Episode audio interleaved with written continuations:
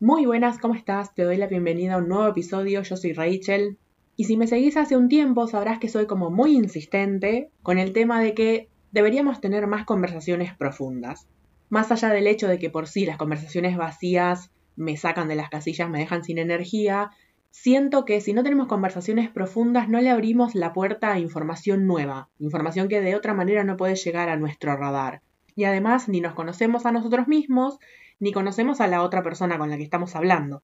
Y el episodio de hoy se trata de un par de fichas que me cayeron en estos días charlando conversaciones profundas con mis amigas.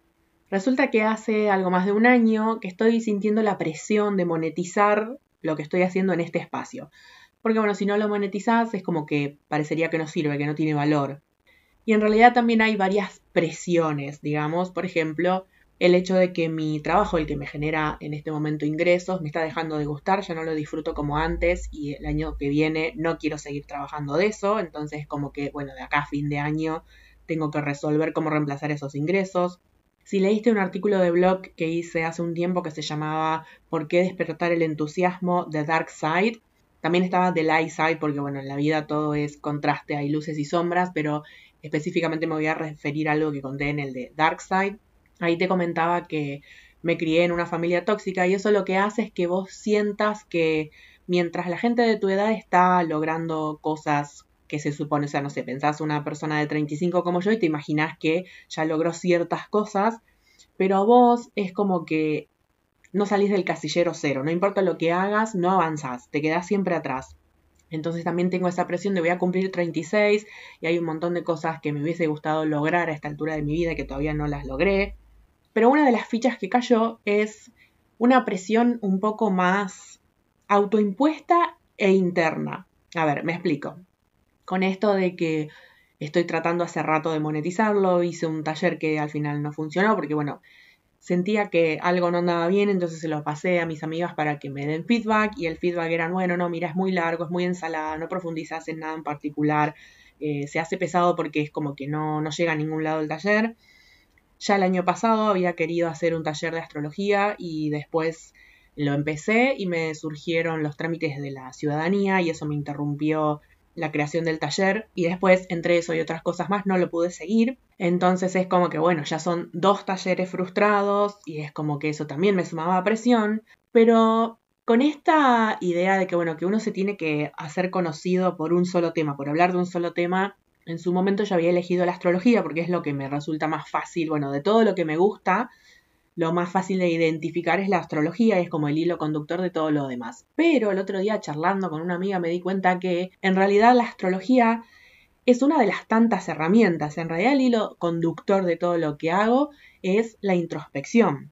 Y a lo mejor estás pensando, bueno, pero eso es retórica pura. ¿Qué diferencia hay entre introspección y astrología? ¿No es lo mismo? Y sí, medio que sí, pero no todo lo que yo hago en mis espacios, acá el podcast, el blog, la newsletter, la intención que tiene es llevarte a la introspección, llevarte a plantearte cosas, a preguntarte cosas, a reflexionar, a mirar hacia adentro, a conocerte. Pero para eso uso mucho más que la astrología. Sí, a lo mejor la astrología es la herramienta principal, pero a lo mejor también lo hago a través de lo que sé por experiencia propia de qué se siente ser una persona altamente sensible, qué se siente ser una persona multipotencial. Como tengo facilidad para ver la otra cara de la moneda y otros puntos de vista, entonces por ahí te traigo reflexiones para que veas las cosas desde otro, de otra manera y no de la que es la más habitual.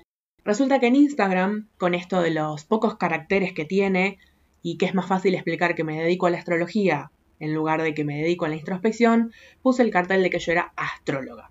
Pero la realidad es que no estoy dedicándome a la astrología, al menos no monetizándolo, es decir, no estoy ni leyendo cartas natales, porque siento que esto del uno a uno es como dispersar mucho mi energía, pero tampoco estoy dando cursos, que por ahí lo grupal sí es más lo mío porque llevo a más gente con la misma cantidad de energía, es como más eficiente. Entonces, primer ficha que cayó, a lo que me, entre comillas, me dedico, no sé si es la palabra correcta, pero no encuentro otra, a lo que me dedico es a la introspección. Esto también me llevaba a dejar de lado otras cosas que yo decía, bueno, no, yo hablo de astrología, no puedo traer, por ejemplo, el tema de la fotografía. Entonces yo quería crear propuestas con otros temas, pero no avanzaba porque sentía que no era el tema del que yo estaba hablando en mi cuenta, ¿no? Otra vez esta cosa de, bueno, hay que hacerse conocido por un solo tema.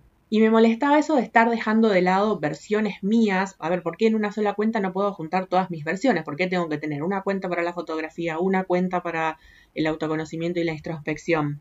Pero bueno, volviendo a esto de que me costaba fluir con los cursos de astrología, otra ficha que cayó, me di cuenta de que en realidad a mí me gusta jugar con la astrología. Si seguís mi newsletter o si leíste uno de los últimos artículos del blog que se llama Plutón y la generación en la que nacimos, yo te agarro un tema de astrología, después te lo comparo y te lo mezclo con un montón de otras cosas y hago una ensalada. A mí me encanta eso. Entonces, sí, podría dar un curso, pero es como que el curso sí o sí tiene que tener un poquito de técnica. O sea, no puedo sacar cosas de la calera sin darte la técnica primero. Salvo que sepas de astrología, no vas a entender nada. Pero a lo mejor como que yo estaba intentando hacer un curso como lo que se ve habitualmente, algo más serio, más formal. Y ese no sería el formato adecuado para que yo canalice lo que sé y enseñarte de esa manera, entre comillas, mandando fruta. También está esta otra presión de, bueno, che, yo estuve estudiando siete años de manera autodidacta astrología y después tres años en una escuela de astrología, una formación. Entonces ya llevo diez años con esto y bueno, ¿y qué voy a hacer con esto? O sea, me lo estudié simplemente para mí y que si bien en realidad yo quería empezar a hablar de astrología en el 2018, pero bueno, en el entorno en el que yo estaba en ese momento no hubiese podido empezar un emprendimiento de algo. Después pensé, bueno, pero hay, por ejemplo, lunas o ascendentes que no conozco, entonces más vale me hago una formación de astrología para aprender más y después, bueno, cada vez que dábamos un tema nuevo, yo sentía como que en realidad no terminaba nunca de aprender y que no sabía suficiente, entonces como que di muchas vueltas porque no confiaba en mis conocimientos. Entonces, segunda ficha que cae, esto de que me gusta jugar con la astrología.